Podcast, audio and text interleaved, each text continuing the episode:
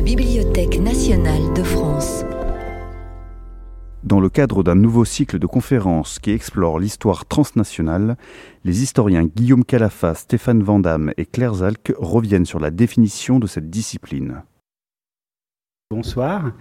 Euh, c'est assez rare finalement d'avoir à présenter euh, les travaux d'un laboratoire euh, de recherche. Bon, évidemment, on ne va pas faire une étude de laboratoire comme on fait en, histoire des sciences, en sociologie des sciences, mais on va essayer un petit peu de, vous montrer comment euh, à la fois les historiens travaillent sur la longue durée, entre la fin du Moyen Âge et le XXe siècle, et aussi peut-être aussi voir comment euh, les historiens réfléchissent à leur pratique, euh, à leur pratique historienne. Hein. Donc, vous allez voir qu'autour de la question de l'histoire transnationale et de la manière dont l'Institut d'histoire moderne et contemporaine l'aborde, il y a évidemment un, un, degré de réflexivité, si j'ose dire.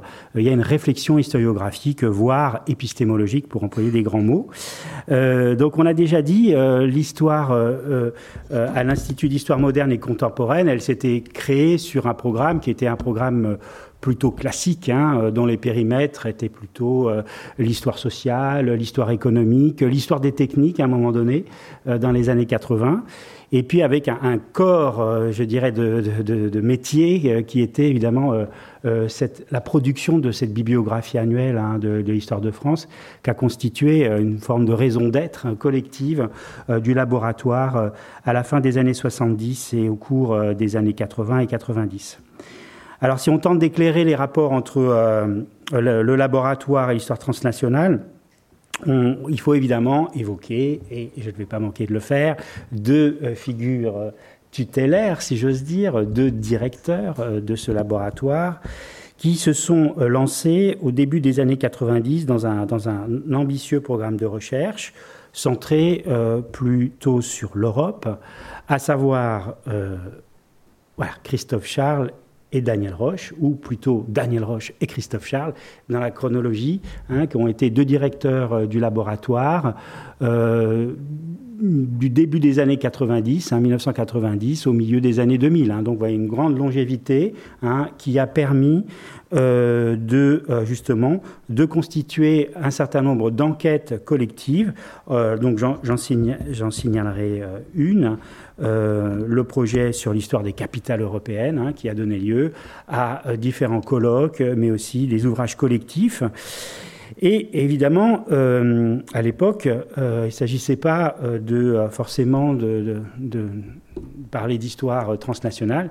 Il s'agissait avant tout de s'intéresser à une histoire comparée hein, des sociétés européennes, vue soit à travers le prisme d'un comparatisme fondé sur euh, euh, une histoire des transferts culturels hein, qui s'était mis en place aussi au début des années 90 pour Christophe Charles, histoire comparée des intellectuels, histoire comparée du théâtre, enfin où il a déployé, si j'ose dire, ce questionnaire sur différents objets. Euh, histoire comparée des sociétés impériales, hein, c'était bon, euh, voilà, la grande synthèse qu'il a, a produite euh, au début des années 2000 sur la question. Et puis du côté des modernistes, avec Daniel Roche, donc là c'est peut-être l'ouvrage le plus emblématique de cette vision, on va dire, à la fois comparée, mais aussi fondée sur la pratique des circulations, les cultures de la mobilité, hein, donc son livre Humeur vagabonde, publié en 2003. Et euh, donc, c'est un, je, vais revenir un petit peu euh, euh, sur, ces éléments, hein, sur, ces, sur ces propositions historiographiques qui ont été formulées progressivement au cours des années 90. Et puis, on peut dire que leur collaboration s'est une nouvelle fois nouée autour d'une encyclopédie historique hein, de l'Europe. Hein, qui a été publiée en 2018, s'agissant ici encore de dépasser le paradigme d'un nationalisme méthodologique, hein, donc des histoires nationales hein, qui dominaient les historiographies euh, européennes et qui dominaient évidemment euh, l'historiographie euh, française. Donc, que ce soit du côté d'une histoire des transferts, d'une histoire comparée des sociétés européennes pour Christophe Charles, ou d'une histoire des cultures de mobilité, de la Renaissance au XIXe siècle. Pour Daniel Roche, on peut signaler aussi son livre sur la culture équestre, hein, qui participe aussi d'une histoire de la mobilité, bien, évidemment. On voit bien que l'idée était à la fois de travailler sur une chronologie longue et puis aussi d'essayer de, construire une réflexion historiographique qui dépasse euh, euh, le paradigme euh, d'une histoire ou, ou d'une historiographie nationale. Alors, évidemment, voilà, en tirant ces deux, deux, figures, il ne faut pas oublier qu'ils écrivent ou ils travaillent collectivement dans un contexte où ce paradigme de l'histoire transnationale Hein, ce cadre historiographique euh, progressivement dessiné. Hein. il ne s'agit pas euh, d'un programme tout fait euh, apparu au début des années 90. Il, émerge, je dirais, au carrefour de plusieurs renouvellements on peut, signaler deux, matrices, si vous voulez. La première autour de l'histoire comparée, je l'ai déjà dit, qui a donné lieu donc à l'histoire des transferts culturels au début des années 90 sous l'impulsion euh, de euh, Michel Werner euh, et de Michel Espagne donc deux germanistes. Hein, c'est intéressant parce que c'est pas forcément dans le giron de l'histoire que se développe euh, ou des départements d'histoire que se développe euh, cette, cette proposition historiographique. Euh, et puis l'histoire croisée, hein, qui, qui, va, qui va prolonger d'une certaine manière l'histoire comparée, l'histoire des transferts cette, première matrice, elle est vraiment majoritairement centrée sur l'histoire de l'Europe. C'est une manière de euh, vraiment de euh, euh, renouveler l'histoire européenne dans les années 90, à un moment aussi où on arrive à l'élargissement hein, de l'Europe. Hein. Donc c'est aussi euh, il y a une guerre des récits. Hein. Vous allez voir, ça va revenir souvent, une compétition, une concurrence entre différents récits. Et il est clair que le, récit euh, qu'il fallait contester, c'est effectivement celui euh, d'une histoire centrée sur des constructions. alors, on va dire autour de. donc, on va essayer de, chercher des, objets comparables. donc, autour de l'histoire de l'État, par exemple. L'autre matrice que je voudrais signaler, c'est évidemment euh, quelque chose de complètement différent. C'est euh, celle qui vient de l'histoire impériale et de l'histoire globale. Il hein, ne faut pas mélanger les deux, mais disons en fait, bon, ces, ces historiographies-là, elles étaient séparées hein, de l'histoire européenne classique. Hein, il n'y a pas un chapitre dans l'ouvrage de Daniel Roche qui porte sur l'Empire, par exemple. Ça lui a été reproché d'ailleurs. Mais euh, en fait, il y avait une division du travail.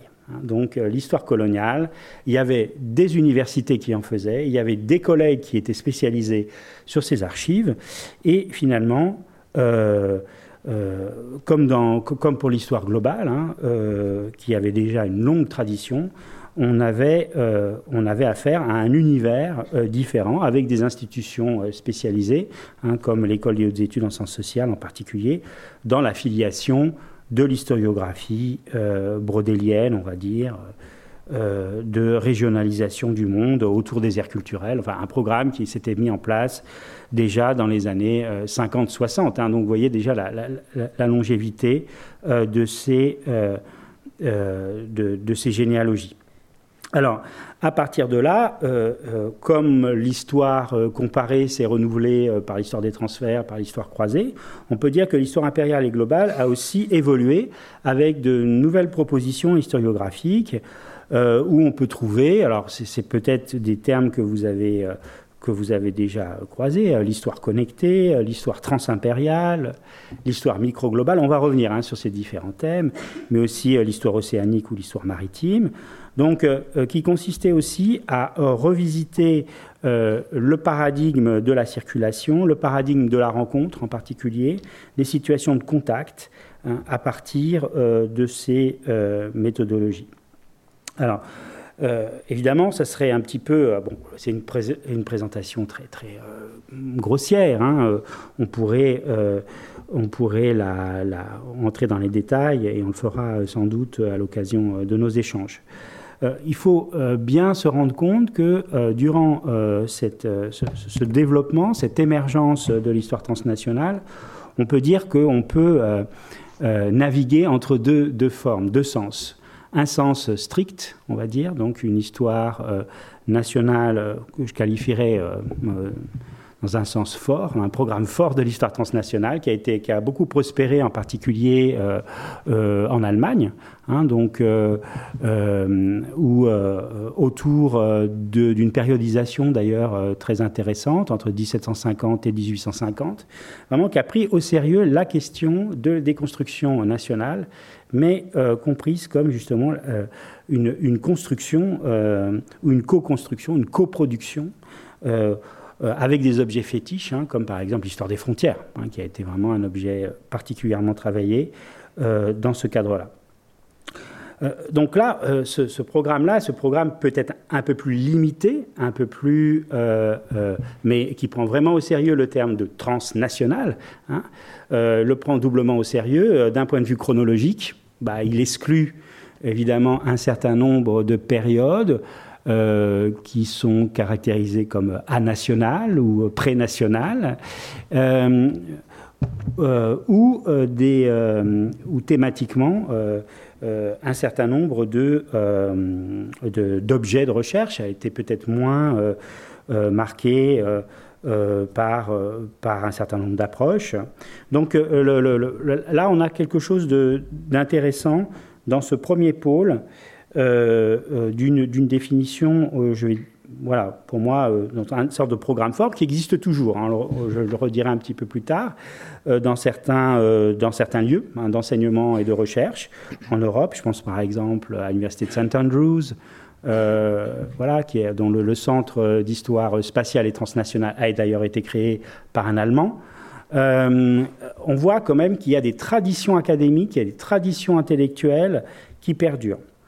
Et puis de l'autre côté, je dirais, il y a un sens plus euh, lâche, hein, euh, euh, qui, est, qui, englobe le, transnational dans le sens, dans, un sens alors plus équivoque peut-être, hein, autour des pratiques de circulation, autour des pratiques de mobilité. Euh, et qui englobe aussi donc ces situations de rencontres impériales, par exemple, ou encore l'étude de euh, circulation globale, de flux globaux, hein, euh, si on pense à l'histoire économique, etc. Volontairement, j'oppose ces deux pôles. Hein, mais évidemment, il y a entre les deux, évidemment, des situations intermédiaires. Alors politiquement aussi, on voit bien comment on est passé aussi d'une obsession pour la construction européenne et l'élargissement de l'Europe et l'intégration européenne des pays euh, de l'Est euh, euh, de l'Europe à une problématique qui tourne plutôt autour du global, hein, bien sûr, et donc l'intégration de certaines régions du monde, en particulier, dans ce grand récit de la modernité. Alors, aujourd'hui, on en est où Évidemment, avec la, la, crise de la pandémie, comme avec la crise environnementale, on voit que déjà, on amorce le virage de l'après. Euh, alors je ne sais pas si vous dire l'après transnational, mais peut-être l'après global, très certainement, dans lequel on essaye justement d'essayer de réfléchir à distinguer euh, histoire globale, histoire mondiale, par exemple. Donc on va essayer, alors évidemment en fonction des pays, les, concepts disponibles euh, sont différents, mais l'idée est quand même d'essayer d'avoir un retour réflexif hein, sur cet élargissement euh, de la focale qui était permise par, euh, par ces différentes approches. Alors après une vingtaine d'années, si j'ose dire, d'exploration, une trentaine d'années même, on peut dire que cette histoire transnationale, elle est à la fois euh, mature, parce que elle est enseignée un peu partout, mais elle reste toujours expérimentale. elle reste toujours conquérante. Hein, moi, c'est un peu comme ça que j'aime bien la voir, c'est-à-dire que elle est, euh, c'est pas une, histoire établie. Voilà, c'est pas une histoire établie. Elle est encore souvent minoritaire. Hein, et dans beaucoup de pays, il y a une résistance, il y a une critique très forte, une réaction, même je dirais très forte euh, à, cette, à, ces pratiques d'enseignement, à ces programmes d'enseignement. Donc, elle reste une pratique exploratoire, une pratique expérimentale, et c'est un peu dans cet état d'esprit-là qu'on l'enseigne euh, à, l'Université de Paris 1, euh, à l'ENS, euh, ou qu'on l'expérimente au, sein de notre laboratoire. Bien sûr, on n'a pas le privilège, hein, le monopole, si j'ose dire, de l'histoire transnationale, ni sur la place de Paris, ni en France. Hein. Il y a d'autres institutions qu'il faut quand même signaler. bien sûr, le HESS, hein, je l'ai déjà dit, dont l'expertise sur les aires culturelles est euh, tout à fait incomparable, hein, je veux dire, euh, en France. Mais on peut penser aussi au master d'histoire de Sciences Po, hein, qui est très marqué par l'histoire transnationale. Alors évidemment, chronologiquement, eux, ils ont fait le choix, comme l'Université de Genève, d'avoir plutôt un, un, master d'histoire contemporaine, vraiment d'histoire très contemporaine, voire 20e Donc là, effectivement, la périodisation est un petit peu différente. Mais euh, on trouve ici ou là, à l'Université de Nanterre, euh, sur l'Amérique, euh, à l'université de Paris-Cité. on va trouver aussi où ils ont une culture plus aussi tournée vers l'Afrique, par exemple, ou l'ancien laboratoire tiers-monde. voilà, tous ces ensembles aussi existent. Voilà, on n'est pas dans un paysage où on est arrivé euh, on n'est pas dans un paysage vide, au contraire. Euh, ce qui me, ce qui me, me frappe, c'est euh, c'est la, la masse critique hein, qui est en train de se développer autour de ces enseignements à l'université comme dans les institutions de recherche, c'était pour Christophe Charles. et ce qui me frappe aussi, c'est le dynamisme éditorial, on en reparlera, euh, de, cette, euh, de cette historiographie. Euh, bon, bah, vous avez tous croisé l'histoire mondiale de la France, bien entendu, mais vous savez que l'histoire mondiale de la France a donné lieu à tout un ensemble de petits frères ou petites sœurs un peu partout en Europe, en Italie, et puis, puis il y a des projets qui, qui, qui sont en cours de, de, construction. On a aussi, pour parler de la dynamique éditoriale et intellectuelle, les revues, hein, les revues scientifiques, euh, que ça soit euh, bah, la revue porte-étendard de la discipline, les Annales, bien sûr, euh, qui a consacré euh, depuis 30 euh, ans, enfin depuis toujours, j'ai presque envie de dire, mais enfin bon, disons, qui a vraiment participé à la discussion autour de ces nouvelles propositions historiographiques. Mais vous avez aussi la revue d'histoire moderne et contemporaine, hein, pour caler autour de l'Institut d'histoire moderne et contemporaine, euh, la RH 19, donc pour les 19e 20e siècle. Enfin bon, on peut plus dire aujourd'hui qu'on est dans, un, dans, quelque chose de périphérique. Au contraire, me semble-t-il. Euh, il faut vraiment prendre acte de, ce changement euh, d'époque. Et euh, même si, effectivement, il faut retenir l'idée que, au-delà du, potentiel heuristique hein, de, ces, de ces approches, bon, moi je propose de ne pas s'enfermer dans une querelle de labels. Hein. vous voyez, chacun essaie de développer un peu une proposition différente certains entrepreneurs, hein, même historiographiques, essayent de euh, promouvoir euh, ou euh, peut-être d'exagérer un peu la concurrence entre ces différents paradigmes. Je pense que c'est une erreur et que dans la pratique pédagogique, en fait, on se rend compte que ce qui est important, c'est de mettre à disposition l'ensemble de ces outils pour nos étudiants et euh, d'essayer d'encourager déjà une réflexion sur les échelles, une réflexion sur la comparaison, une réflexion aussi en termes d'approche spatiale, de spatialisation des, problèmes, une euh, réflexion euh, aussi sur les interactions, donc la focalisation sur les contacts, sur la rencontre, sur les agents. Bon, voilà, l'histoire des intermédiaires, hein, des go-between, l'histoire micro-globale, on y reviendra. Voilà, toutes ces, voilà, je, je, voilà, je suis peut-être un peu naïf, mais j'aime bien l'idée que plutôt que promouvoir la guerre des, euh, des chapelles, on soit, c'est le moment aujourd'hui peut-être pour mettre en avant plutôt une forme de d'œcuménisme épistémologique, en tout cas de pluralisme, défendre le pluralisme euh, dans, dans, cette, euh, dans, cette, dans ce champ. Et et, donc euh, d'essayer même au prix d'une forme d'indétermination. Hein, voilà. On ne va pas vous livrer des définitions, euh, voilà, comme s'il s'agissait de ranger euh, chacun dans une boîte, au risque aussi d'une forme d'anomie. Hein, voilà, bon, on ne reconnaît plus qui est dans quoi, etc.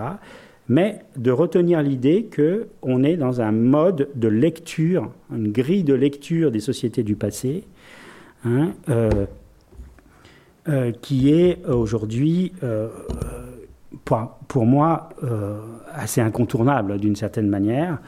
loin d'être une faiblesse, hein, cette, pluralité constitue au contraire une force hein, qui permet de discuter euh, de manière critique et réflexive hein, ces différents paradigmes.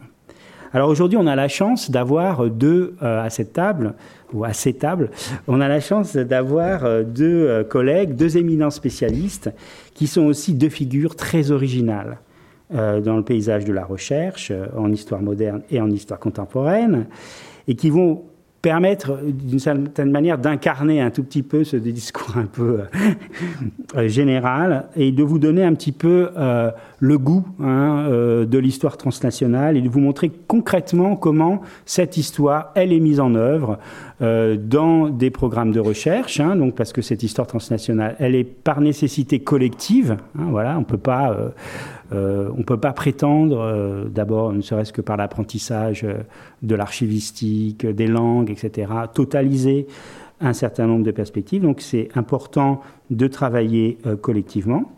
donc, alors, j'avais prévu de dire Claire.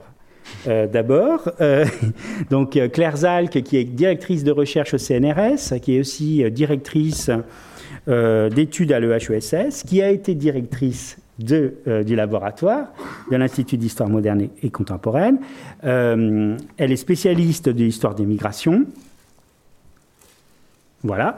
Euh, elle a beaucoup publié, comme vous pouvez voir, aussi bien sur l'histoire des migrations que sur l'histoire de la Shoah, toujours avec une perspective très originale, une réflexion méthodologique, en particulier autour, euh, aussi bien autour de, euh, des approches quantitatives. Et ça, c'est quelque chose d'assez original parce que, euh, je ne l'ai pas dit, mais beaucoup, beaucoup d'historiens, enfin en tout cas, il y a une petite tension entre ceux qui sont plutôt dans des approches qualitatives, qui vont voilà, refuser justement euh, toute légitimité à des approches euh, euh, quantifiées. Et puis, donc, Claire a, suivi une autre voie, aussi autour de ses travaux sur la Shoah. Donc, vous avez ici, quelques-uns des titres de son, de, œuvre. À ma droite, Guillaume Calafa, donc, qui est maître de conférence à l'Université de Paris 1 et qui est spécialiste de l'histoire méditerranéenne, de l'époque moderne, qui a travaillé euh, euh, sur les conflits euh, juridiques, sur sur l'histoire maritime, bien sûr. Donc, il faut réaliser aussi que les études méditerranéennes, c'est un, champ à la fois euh, magnifique, hein, monumental. Bon, il y a, l'ombre portée de Fernand Brodel, donc on voit bien quand même que là, euh, euh, on rigole plus là. et il, s'est aventuré dans cette, dans, cette histoire aussi en essayant d'analyser euh, de proposer aussi une histoire à partir d'un autre cadre historiographique, hein, que ce soit euh, l'histoire euh, des circulations, l'histoire des communautés aussi en Méditerranée. parmi, donc, alors, je, signale l'ouvrage tiré de, de, sa thèse, hein, Une mère jalousée, publié en, en 2019, mais aussi euh, deux projets euh, qu'il est sur le point d'achever. Euh, l'un sur le naufrage des Turcs, j'avance un peu, le, je fais un peu de teasing, le naufrage des Turcs en mer de Sicile, peut-être que tu en diras un mot, et aussi, bon, c'est un, spécialiste des ports francs, donc voilà, en voilà quelques-uns sur l'écran. Euh, donc voilà, donc on, a vraiment euh, là euh, la possibilité, n'hésitez pas à poser des questions. Vous avez deux, champs complètement différents, mais en même temps, Claire et Guillaume expliqueront comment. alors, on a décidé d'abord de, leur laisser 10 minutes hein, pour présenter chacun un petit peu leur manière de travailler, en histoire transnationale, en mettant des guillemets pour savoir qu'est-ce qu'ils veulent mettre derrière cette appellation.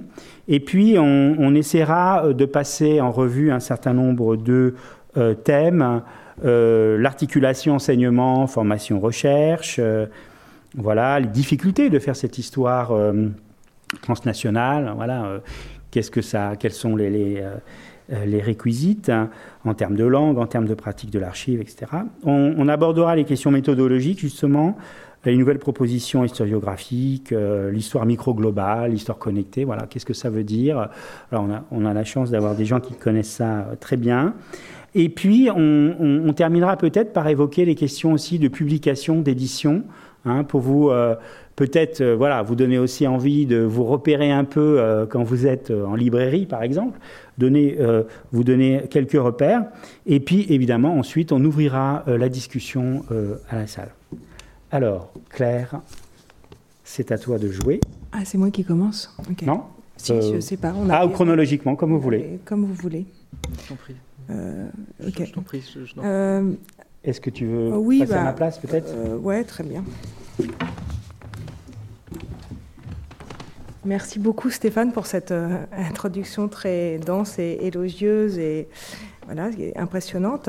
Euh, pour situer juste d'où je parle, euh, je suis donc une historienne d'émigration euh, au XXe siècle. Et donc je voulais juste, dans les, en dix minutes en effet, essayer de montrer comment ce transnational a pu faire bouger les lignes sur ce champ particulier.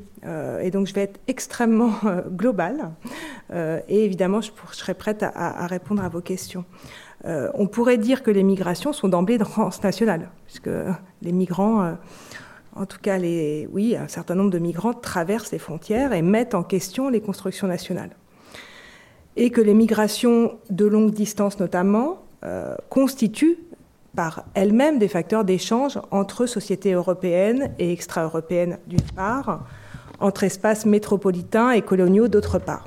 Et pourtant, ce n'est pas si simple les migrations ont pendant longtemps été également, surtout au 19e et 20e siècle, à la période contemporaine, l'un des instruments de construction du national, puisque l'identification des migrants par la nationalité se développe dans le dernier tiers du, 19e siècle et fait vraiment partie de la construction du national.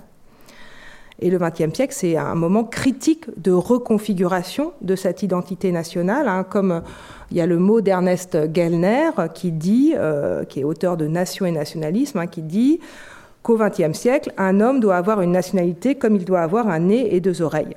Et vous savez très bien à quoi euh, vous le vivez, je pense, euh, chaque jour dans votre aide, le fait que la nationalité est maintenant un des éléments de votre identité ou en tout cas de votre identification. C'est intéressant si on revient sur ce, personnage d'Ernest Gellner.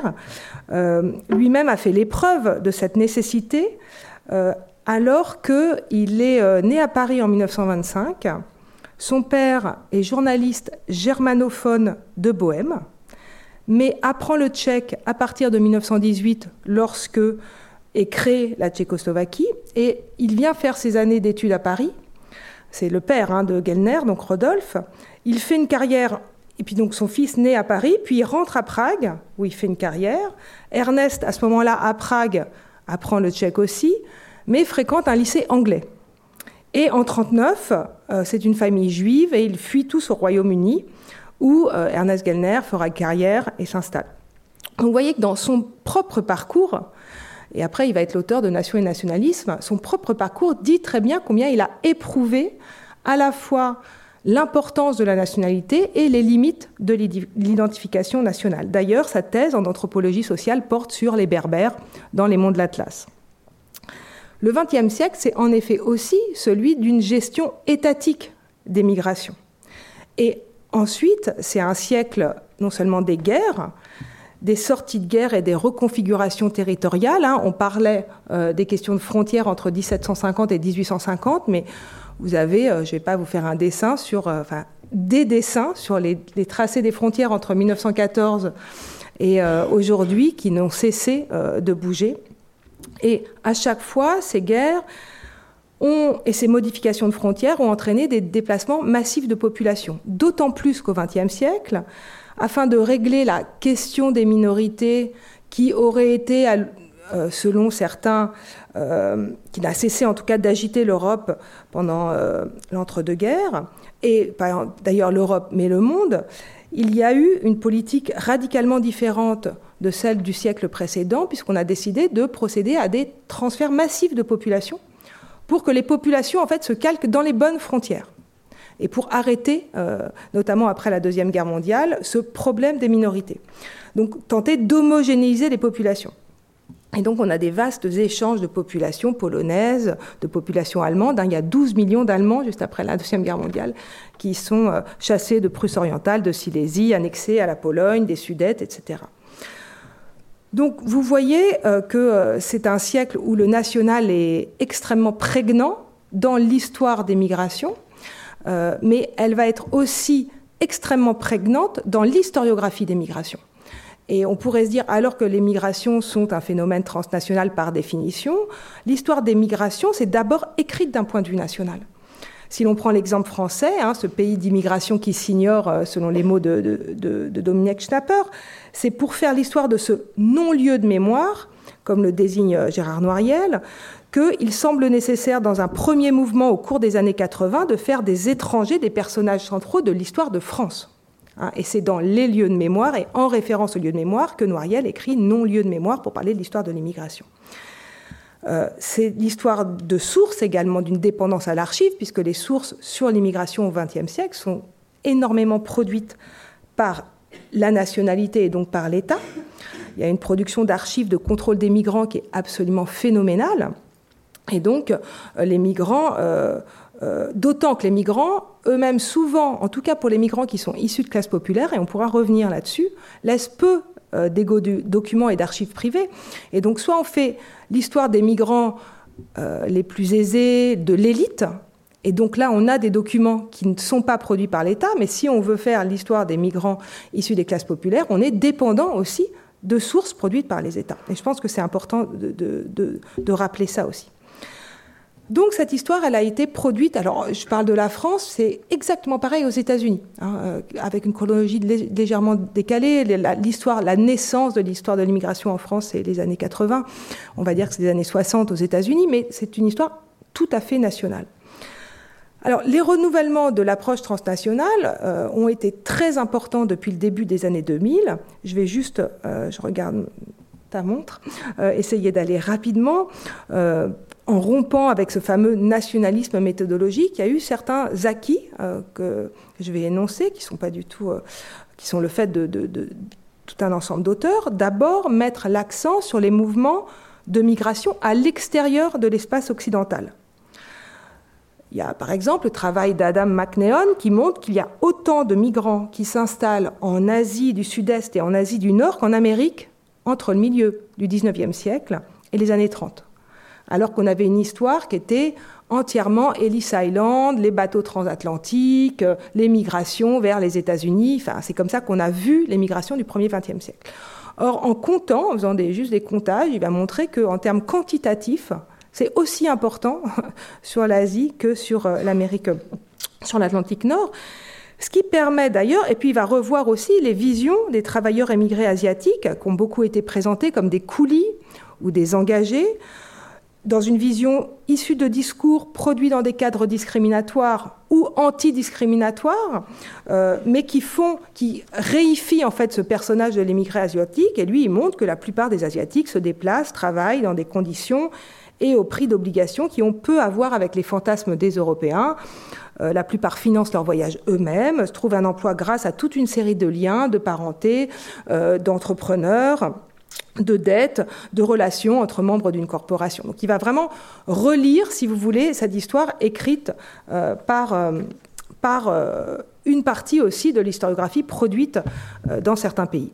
Deuxième type d'acquis, tous les travaux sur ce qu'on appelle la mondialisation par le bas ou encore les structurations des communautés migrantes transnationales, l'histoire des diasporas au XXe siècle. Hein. C'est une histoire que Guillaume connaît bien parce que c'est une histoire qui a été bien et beaucoup travaillé en, histoire moderne, mais de montrer, par exemple, dans les réseaux de... Moi, j'ai travaillé au, tout début de, ma carrière sur les entrepreneurs migrants et qu'il y a des véritables diasporas d'entrepreneurs dans tout un ensemble de, pays, avec cette question donc d'une mondialisation par le bas, avec des circulations de capitaux, d'entreprises, de logements, etc.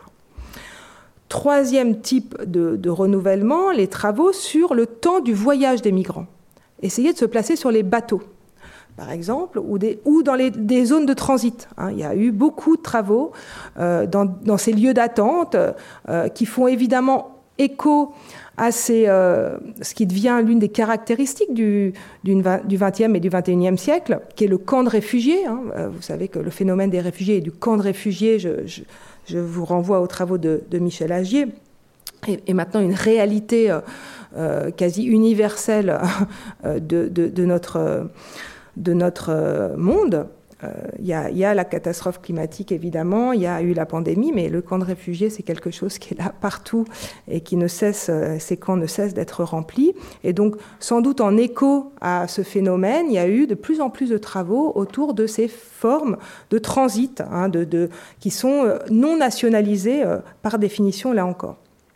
Et puis, la quatrième, euh, quatrième acquis, j'essaye d'aller rapidement, c'était celle que je voulais vous, vous sur laquelle on peut dire que j'ai un, petit peu contribué, en tout cas que j'essaye de travailler un petit peu là-dessus, c'est d'essayer, il me semble que l'histoire transnationale permet de mettre en cause les catégorisations des flux migratoires, euh, qui sont très souvent euh, le cas entre des migrants qu'on qu met dans des catégories, on va dire qu'il y a les migrants économiques, les migrants politiques et les migrants familiaux, ou alors maintenant on parle de réfugiés climatiques.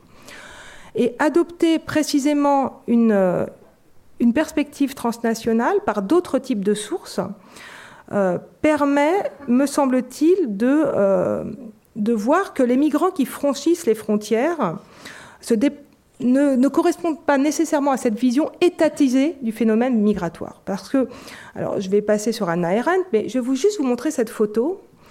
Cette photo, euh, elle a été envoyée, en fait, donc on voit Eli Kosowski, qui est un cordonnier polonais rue Marcadet, qui pose en 1932 et il vient d'acquérir cette boutique. Vous voyez, il a l'air assez fier sur le pas de porte de, sa boutique avec son, un collègue, visiblement. Et puis, vous voyez que la, la photo, elle a elle a des traces, c'est parce qu'elle a beaucoup circulé, elle a été envoyée en fait à sa femme et à ses filles, restées à Varsovie en 1932, pour leur dire ben, c'est bon, ça va bien, vous pouvez venir euh, me, rejoindre. Alors, ce juif polonais, Eli Kosowski, a quitté sa ville natale euh, pour Varsovie, où il a rencontré et épousé sa femme. Et puis, il arrive à Paris un an avant, en 31. Il rejoint son fils Moïse, qui est devenu Maurice, qui est immigré dans la capitale, et il va ouvrir donc cette boutique de réparation de chaussures. Migrant économique, et Lille est sans doute. Vous le voyez, euh, il est très fier d'avoir pu acquérir cette boutique, et on peut tout à fait le classer comme un migrant économique. Migrant euh, politique, il l'est incontestablement. Il fuit l'antisémitisme, il le raconte. Il refuse d'ailleurs de demander sa naturalisation française après-guerre parce qu'il a été interné à Drancy en tant que juif et il reste identifié comme réfugié polonais jusqu'en 1958, à la date à laquelle il, il décède. Émigrant familial, il fait évidemment partie de flux de migration familiale. C'est-à-dire qu'il fait venir sa femme, il rejoint son fils, et il me semble qu'il est les trois à la fois, qui est d'essayer de le catégoriser comme beaucoup d'historiens l'ont fait euh, en reprenant les catégories étatiques comme migrants économiques, familial ou politique, ce n'est pas donné à voir ce que c'est, euh, ce que est ce, ce, ce oui, ce, ce, migrant dans sa, ses circulations. Précisément, euh, et c'est un peu ce que j'essaye de, de, bon, je vais passer là-dessus, de, voilà, je vais juste vous présenter le projet, c'est d'essayer de changer en effet d'échelle pour se placer non plus à l'échelle des États, mais à l'échelle euh, des euh, migrants et plus exactement euh, dans un projet que je vous présente rapidement si j'ai le temps. Oui, On oui, fait ça maintenant ou après? Non, je sais pas, parce que si, si, si. Vas-y, vas-y. Ok, c'est peut-être plus cohérent. Euh, qui est euh, donc un projet qui va essayer de reconstituer les trajectoires transnationales de juifs d'un village que vous voyez là, qui est le village de Loubartov, à 30 km de, de Lublin. Et l'idée, c'est de reconstituer toute leur trajectoire. Alors, ils sont 3000, euh, 3000 entre 3000 et 3500 euh, habitants de ce village et d'essayer de les reconstituer dans tous les pays du monde dans lesquels ils ont euh, migré. Vous voyez toutes les petites photos qui sont situées dans tous les petits endroits du monde, c'est des vraies photos de vraies personnes qui viennent de ce village, qui sont situées sur les vrais endroits où ils ont été. Ça a été notre petit travail du confinement, parce qu'on s'amusait comme on peut. évidemment, il y en a beaucoup plus. Il y a 18, pays, 18 pays qui ont été traversés par, ces personnes. Et l'idée, c'est, alors euh, on pourrait en parler, hein, de, de, penser précisément les liens et les collectifs euh, dans un contexte, dans ces migrations transnationales, en comparant de plus euh, ceux qui migrent et ceux qui, qui ne migrent pas, donc ceux qui restent, donc sans uniquement se centrer toujours sur ceux qui sont mobiles, il y a aussi ceux qui restent, et les liens entre ceux qui restent et ceux qui sont partis.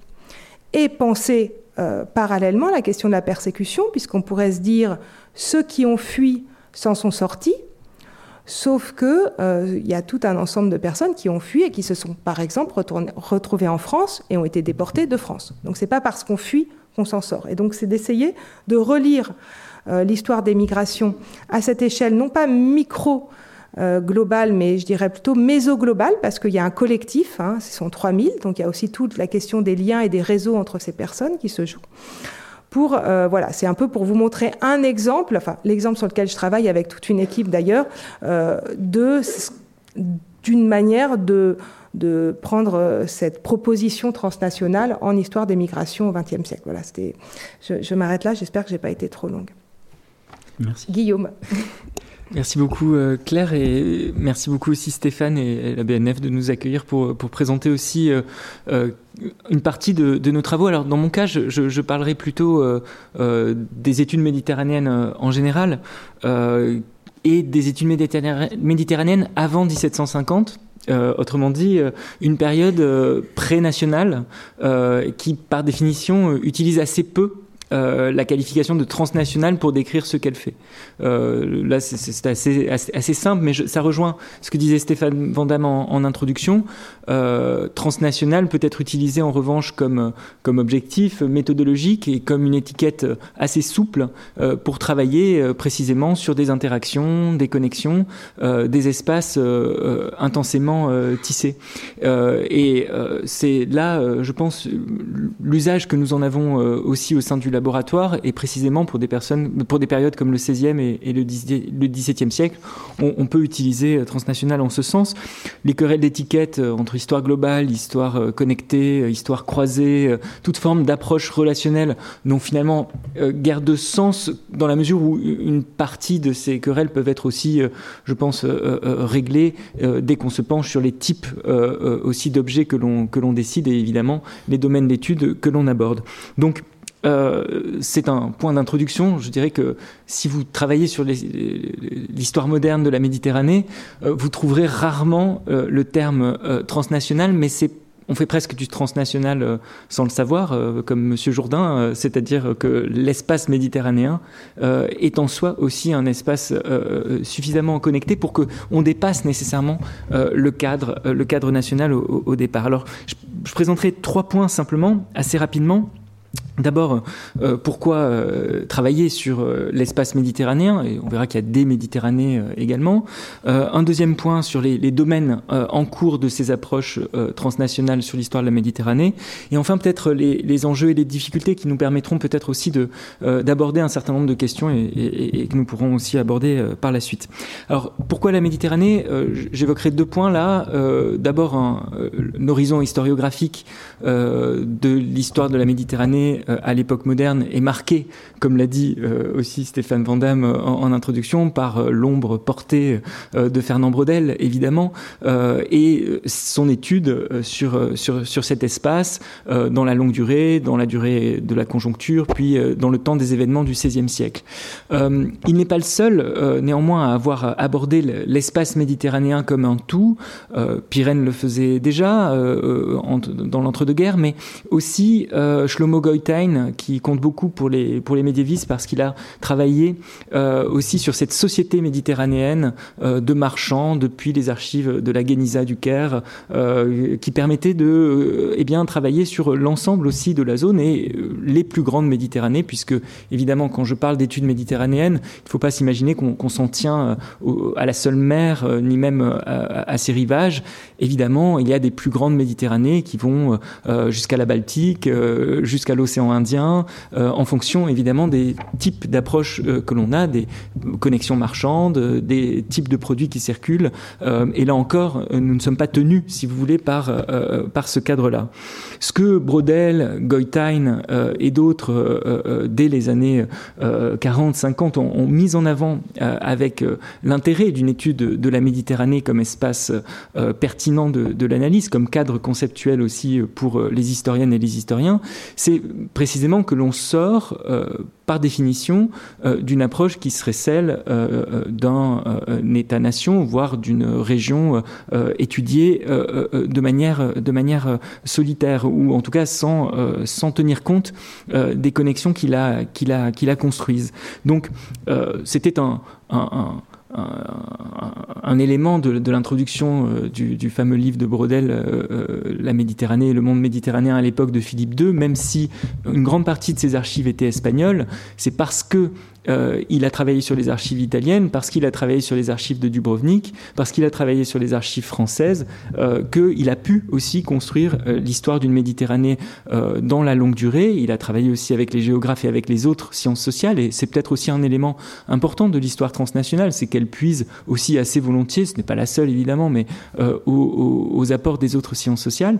Et évidemment, Brodel a accompli un effort euh, euh, en ce sens qui ne l'a cessé par la suite euh, de promouvoir, notamment par l'étude des archives ottomanes. Il a lancé plusieurs travaux pour essayer de documenter davantage l'histoire ottomane. et c'est un effort qui est en cours encore aujourd'hui, c'est-à-dire l'enjeu de l'histoire méditerranéenne et de ne pas séparer une histoire de l'Europe occidentale et une histoire de l'Empire ottoman, mais bien de les écrire ensemble. Ce n'est pas toujours facile que euh, malgré tout les, domaines de spécialisation euh, euh, sont encore marqués, parce que le coût d'entrée dans l'histoire ottomane est aussi difficile, et donc les éléments de la comparaison ne vont pas de soi, et donc il faut à, chaque fois les construire. Il y a pour ça toujours plusieurs mouvements dans l'histoire méditerranéenne entre une extrême fragmentation de cet, espace et des volontés d'approche unitaire, dont Brodel est un exemple, dont Goitein est un exemple, dont Peregrine Orden et, Nicolas Purcell, qui sont des historiens anglais du début des, enfin, qui ont écrit un, important livre qui s'appelle The Corrupting Sea, la mer corruptrice en 2000, euh, sont aussi euh, euh, des représentants, c'est-à-dire travailler entre unité et, fragmentation. Il y a un autre enjeu, pourquoi la Méditerranée, qui est, politique aussi, qui est plus lié à l'actualité, évidemment. là, on peut relever trois éléments, je pense, et ça rejoint ce que disait aussi Stéphane Van en introduction.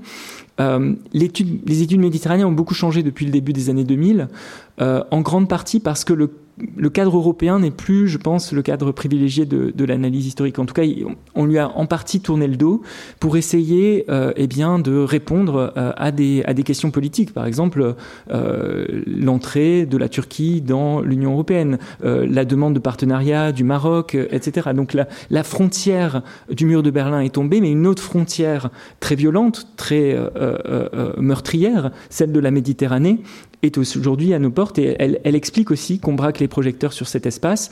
Euh, donc ça, c'est aussi un autre élément, les, les crises de, régulières euh, de, de, réfugiés dans la, dans la région.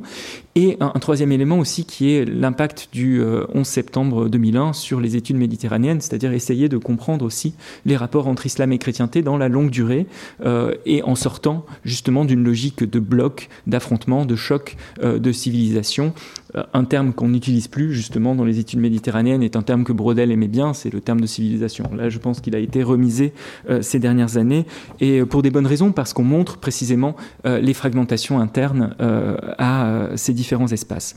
Alors quels sont les domaines? C'est le deuxième point de ma présentation sur les études méditerranéennes qui intéressent aujourd'hui chercheuses et chercheurs.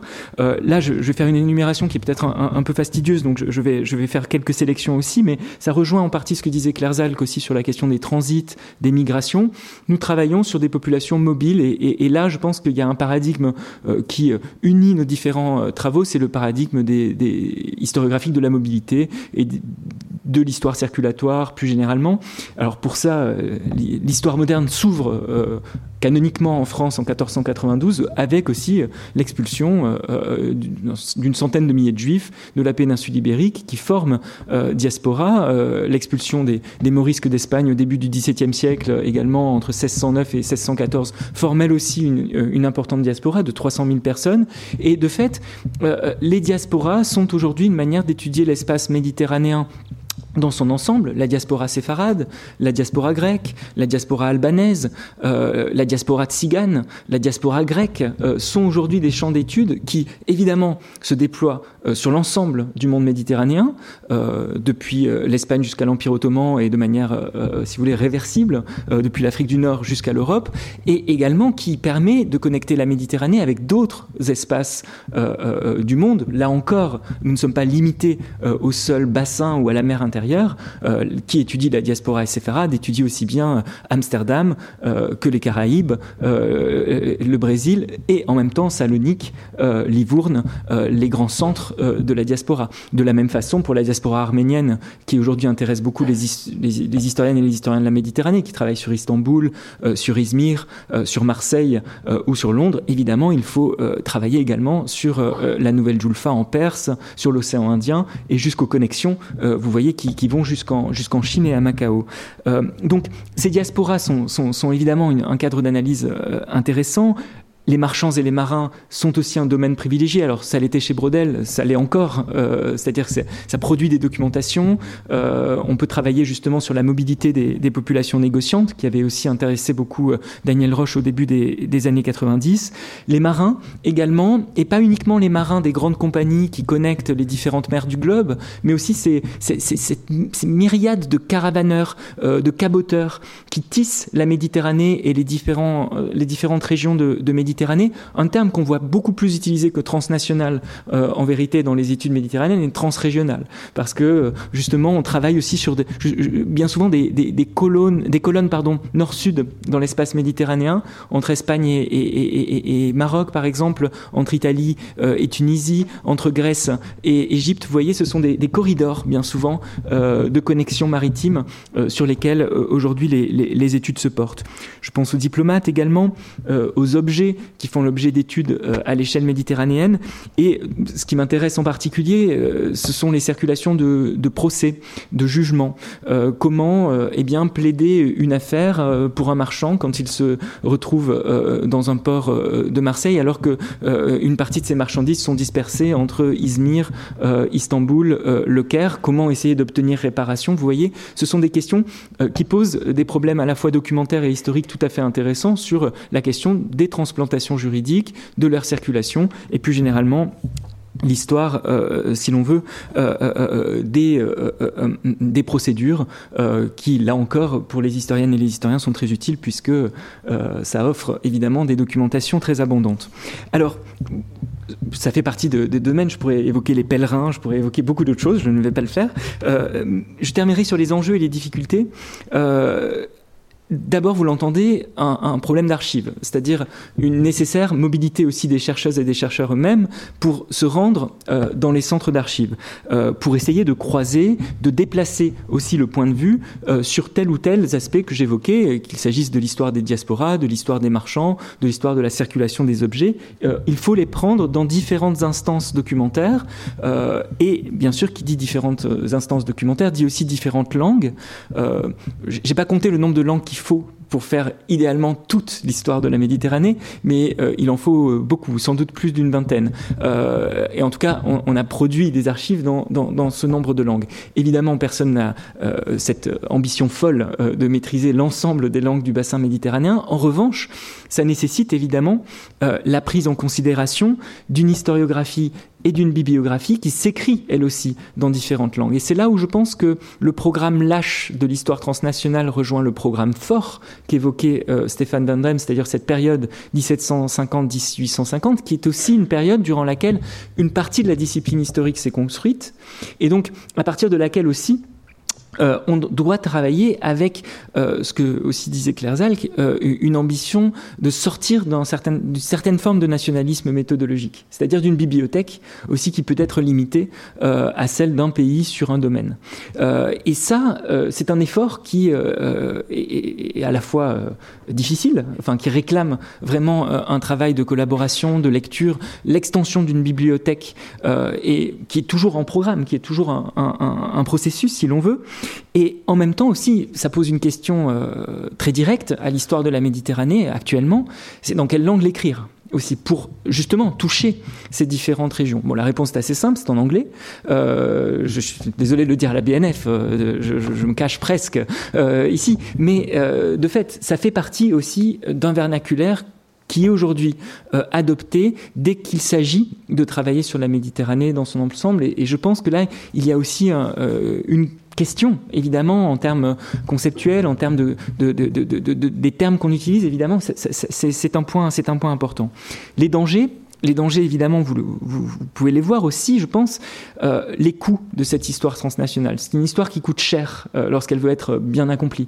Euh, c'est pour ça qu'elle réclame bien souvent aussi des fonds importants. Alors, dans le cas du projet de Loubart World, il y a eu des fonds européens qui ont permis aussi de, de travailler sur différents fonds d'archives dans le monde, etc.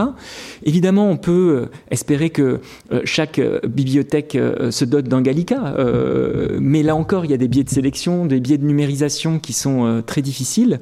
Et il faut prendre conscience de cela, je crois. L'histoire transnationale, comme l'histoire globale, est une histoire de riches, euh, écrite par des riches pour des pays riches. Donc euh, ça pose des, vraies questions, là encore, politiques, qui ne sont pas résolues, mais qui, je pense, doivent être eh bien, prises en considération dès qu'il qu s'agit de prétendre vraiment faire du global ou, ou du transnational ces contraintes matérielles, voilà, je pense que c'est un des, un des éléments importants, euh, dans la mesure où aussi euh, l'autre crise qu'on évoquait, hein, celle climatique, va nous imposer peut-être une forme de sédentarité euh, accrue. Et donc là encore, euh, utiliser les avions low cost pour aller dans toutes nos archives autour de la Méditerranée n'est peut-être pas la solution euh, si on veut continuer à faire de l'histoire. Voilà, je, m'arrêterai là. Ben, merci beaucoup. Euh, il nous reste peu de temps en fait. Euh, euh, ce que je vous propose, c'est peut-être. Euh, on ouvre la discussion. On ouvre tout de suite la discussion, comme vous voulez. Je voulais juste dire, parce que ce qui m'a frappé, c'est, euh, euh, disons, les, recouvrements, les chevauchements entre les différentes. Alors qu'on est sur des périodes euh, évidemment très différentes, mais aussi bien du côté des, ambitions, disons très clairement, on voit bien qu'il y, a cette capacité à, revisiter aussi des objets classiques, des récits établis. Euh, euh, c'est pas une euh, pas une historiographie euh, forcément qui cherche à, à passer forcément par la bande. Il y, y, a une forme de provocation en fait dans l'histoire transnationale. Très clairement, c'est de s'affronter à des grands récits. bon, ça peut être voilà. Euh, ce qui s'est fait sur l'histoire, tu, mentionnais Ellis Island, évidemment, bon voilà, euh, à partir de cette méthodologie, il y a quand même ce désir de décentrement, en fait, qui est, euh, je pense que la question, enfin, cette ambition me semble très important d'enrichir les descriptions, donc il y a quand même une dimension quand même assez empirique aussi, et euh, c'était assez présent dans vos deux euh, euh, exposés. Et puis la capacité transformatrice de la mobilité, c'est-à-dire la mobilité, c'est pas on va d'un point A à un point B. Comme on le faisait un peu au départ dans la méthodologie des transferts, ou qui était un peu quand même un peu statique bon, ça bougeait, mais finalement, on transportait. Là, on voit bien, c'est souvent dit par les spécialistes euh, des intermédiaires, etc. D'abord, il y a des gens dont le rôle, c'est de faciliter la mobilité. C'est des spécialistes de la mobilité, des interprètes, euh, des. Euh, des capitaines, de, des pilotes de navires, il y a tout un personnel. On peut en faire une histoire sociale de gens qui étaient relativement invisibles dans tous les comptes rendus parce que finalement, bon, l'important c'était pas eux, c'était euh, voilà euh, comment les transactions se faisaient d'un point A à un point B. alors du coup, ça, ça modifie complètement la manière dont on peut faire des histoires classiques, une histoire sociale. en, s'intéressant justement à des trajectoires, voilà, de gens qui sont qui, ont été souvent dans des interstices en fait, donc qui ont échappé à une histoire des groupes. Bien sûr, il y a eu une histoire des commerçants, bien sûr, il y a eu des diasporas marchandes, ça date pas d'aujourd'hui, etc. Mais la manière dont on a aujourd'hui, on réaborde ces questions euh, me semble assez intéressant en, en, justement en visant ce qui fait, ce qui facilite, ce qui cadre, le framing en anglais, les pratiques de mobilité. Bon, par exemple, d'où par exemple l'importance du droit qui n'était pas forcément quelque chose lequel les historiens étaient euh, forcément des, grands fans, etc. Mais aujourd'hui, on voit que c'est une ressource très intéressante pour aborder ces, différents éléments. Et puis, bon, bah, tu l'as bien dit, bon, histoire des riches, euh, c'est une histoire cosmopolite. Effectivement, elle a, dans les années 2000, il y a eu effectivement, avec cette ouverture au monde, le low cost, hein, bien sûr, hein, qui a permis ça, etc. Euh, c'est très clairement que l'un des risques, c'est ce qu'on appelle en anglais le, contributionnisme, c'est-à-dire penser que voilà, on va faire une histoire intégrée où chacun a sa place, etc., etc. Euh, en balayant d'un revers de main. Donc ça, c'est un peu ce que promeuvent euh, certaines grandes fondations américaines. Ce qu'elle veut le faire, c'est United Color of Benetton. Hein, c'est ça. C'est parce que maintenant on a le moyen de le faire, donc on va, le faire faisant du digital, etc. Donc ça va être très beau, etc.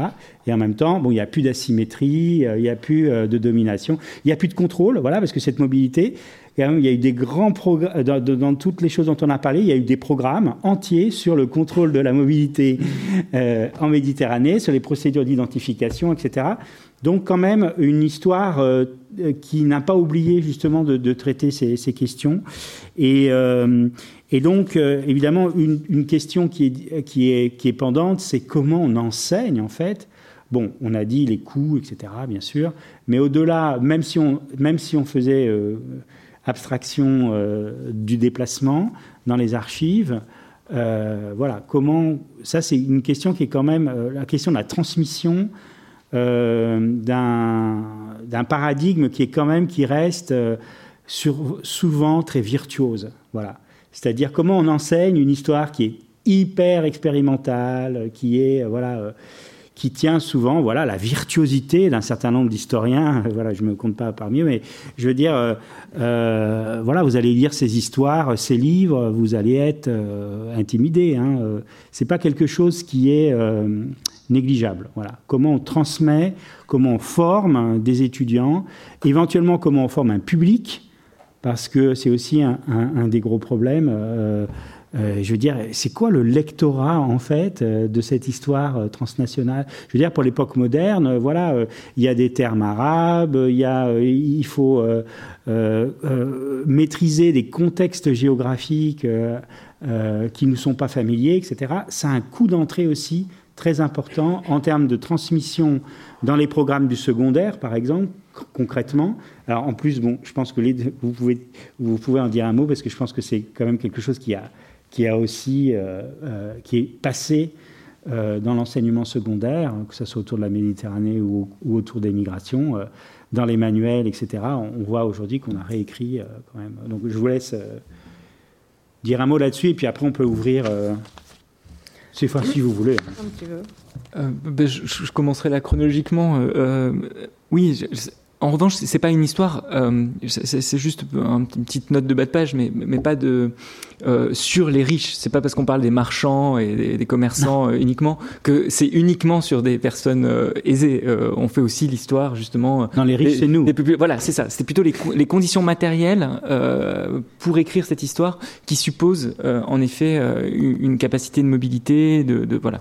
Et, et, ça, c'est une question qui se pose précisément au moment de, de l'enseignement et je dirais dans, dans, la, dans la transition entre, entre licence et, et master pour, pour les étudiants euh, c'est un, point difficile parce que euh, on a la chance euh, en France d'avoir des archives qui documentent différentes parties du monde et on peut commencer, je dirais, à, travailler à partir aussi de ces documentations parce que c'est malgré tout par l'archive qu'on arrive à faire quelque chose, à situer un propos.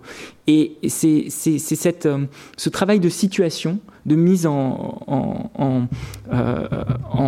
cas euh, des problèmes historiques, qui est, je pense, euh, une entrée euh, pertinente pour l'enseignement.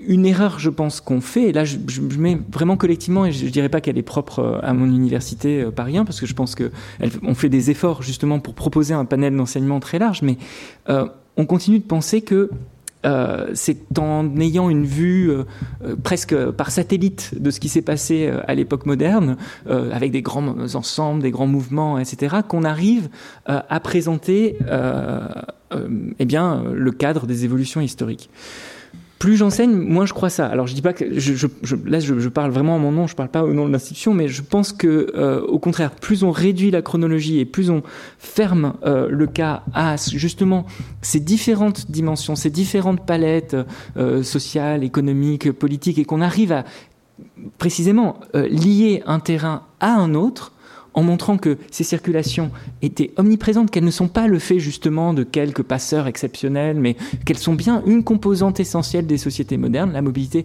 fait partie euh, des sociétés modernes et de toutes les sociétés modernes. Euh, le montrer à partir d'un espace situé, je pense, est un moyen d'entrer euh, dans les documentations et, de, provoquer aussi un désir de croisement d'archives, euh, qui est, à mon avis, une des clés du transnational. C'est-à-dire, c'est quand même par le cas et par euh, l'étude très située et fouillée euh, dans, le lieu d'une personne, d'un espace, euh, d'un fait historique, je pense qu'on peut arriver euh, justement à, croiser les documentations. en tout cas, qu'on on, essaie de le faire. Et donc, je, pense que ça, ça, fonctionne assez comme cela, et précisément au à, la Courneuve, aux archives euh, euh, diplomatiques, euh, aux, archives nationales. Il y a des documents pour aussi travailler de manière très très située sur le Siam, sur le Venezuela et bien sûr sur l'espace méditerranéen plus largement. Je souscris complètement à ce que vient de dire Guillaume Calafa, d'abord, et aussi à ce que Stéphane a présenté. C'est vrai que cette histoire, elle pâtit de cette question de la virtuosité. D'abord, elle est très masculine, cette histoire. Je ne sais pas si vous regardez, euh, c'est pas, pas rien. C'est qu'il faut parler 50 000 langues, faut avoir été partout, il faut connaître toute l'histoire de tout le monde. donc, c'est extrêmement intimidant. Et il me semble en effet que la proposition de transmission de cette histoire en partant de cas euh, permet de euh, dédramatiser les enjeux euh, et de montrer que sur un cas, en fouillant un cas, on va chercher, c'est-à-dire de, partir. Donc, en fait, on passe un peu à la question de, l'épistémologie, mais c'est vrai que se poser à une autre échelle permet de tirer les fils et donc de remonter euh, le fil de l'histoire sans nécessairement penser qu'il faut tout maîtriser. Pour les langues, par exemple, euh, qui peut être un obstacle très important dont tu parlais, ça peut être aussi euh, parfois contourné euh, par de l'apprentissage sur le tas. C'est-à-dire que moi, je parlais absolument pas polonais, hein, je tiens juste à le lire. Je parle toujours pas polonais, j'arrive à peu près à lire des registres administratifs en polonais, et j'ai appris sur le tas. Et je pense que apprendre c'est comme, euh, j'ai toujours cette métaphore du, du modèle Ikea, c'est-à-dire que si vous apprenez des, euh, pour monter un lit Ikea, faut le monter, en fait. Et c'est là où ça marche. Vous pouvez apprendre le mode d'emploi par cœur, ça marchera pas. Et les langues, il me, il me semble qu'être en action sur le cas, c'est pareil, c'est-à-dire que là, on va du coup être guidé par le cas et apprendre euh, ce qui se passe. Et pour la transmission, sur ce projet-là, j'anime depuis trois ans des, des ateliers d'enquête avec, bon, alors c'est avec euh, une quinzaine d'étudiants, il y en a quelques-uns qui sont parmi vous, euh, et j'ai vu combien d'être attaché aux personnes et à essayer de suivre ces personnes en reconstituant toutes les sources qu'on peut trouver sur ces personnes. Alors évidemment, on est au XXe siècle. Euh, évidemment, il y a beaucoup de sources qui sont numérisées, mais ça peut euh, vraiment provoquer du transnational et une, envie de transnational chez ces étudiants qui est assez phénoménale parce que on s'attache aussi au cas et qu'on est moins impressionné. Donc il me semble que dans la transmission, euh, ça peut être quand même des, bons moyens de, de, procéder. Je voudrais juste avoir quand même euh, rappelé que le transnational a des limites sur les mobilités, tout le monde bouge, etc. Mais enfin, les frontières restent très compliqué à passer pour beaucoup de, personnes, notamment, euh, enfin, on va pas faire des échos récents, je pense que vous les avez tous en tête. Euh, et donc, il y a aussi, je crois, ce danger du transnational de dire tout circule, tout est fluide. Euh, c'est bon, on est aussi, je pense que travailler sur le transnational, c'est aussi faire l'histoire des contrôles. En effet, et je pense que Stéphane, je, je, je souscris complètement ce que tu as dit, et de rappeler que les frontières sont aussi étanches, que c'est compliqué de passer d'un pays à l'autre. Mais je voulais juste vous montrer, j'avais préparé un, juste un tout petit cas euh, de cette femme, là, Jitla Zonenschein, pour vous montrer ce que ça peut donner comme résultat. Elle est en Pologne en 1932 dans un registre de population. Vous voyez sa tête là dans une archive polonaise, une demande de carte d'identité. Comme vous le voyez sans doute si vous connaissez le, polonais, elle est née le 5 décembre 1897. Et puis on la retrouve à Paris. Euh, euh, elle est arrêtée, et puis là, c'est la même, et elle est née le 5 décembre 1907. Et donc moi, j'ai quand même, je me dis, mais pour, comment c'est possible que, pourtant c'est quand même 5 décembre, c'est le même nom, la même ville de naissance. Et bon, et ben, elle a eu cette on, peut euh, beaucoup euh, se demander si c'est de la coquetterie hein, de se rajeunir de 10 ans lorsqu'on est arrêté par la police en 38. C'est une manière d'essayer d'attendrir aussi. Euh, Mais vous voyez, de montrer ce que ça peut être dans un contrôle un, contexte hyper contraint parce qu'elle est arrêtée, c'est le fichier de la sûreté, elle va avoir un arrêté d'expulsion et un, arrêté de refus de séjour, mais elle a cette petite marge de manœuvre qui est de pouvoir se rajeunir de 10 ans, et puis elle va garder cet âge de 10 ans qui n'est pas donc son âge de naissance, puisque j'ai son acte de naissance en Pologne, ou alors euh, jusqu'à sa mort, et sur sa tombe à Bagneux, elle est née euh, le 5 décembre 1907. Et je voulais juste vous montrer comment, vous voyez, ça permettait aussi ces atouts de, reconstituer les trajectoires transnationales euh, d'individus, de montrer je pense, des choses intéressantes sur les questions de catégorisation, de leurs limites et du jeu possible avec les identités. Peut-être sur ce point, mais très très rapidement, euh, c'est vrai qu'en suivant les personnes et les choses, euh, tout autour du bassin méditerranéen, mais au-delà, euh, à nouveau, on, peut aussi travailler sur la façon dont les archives sont produites elles-mêmes.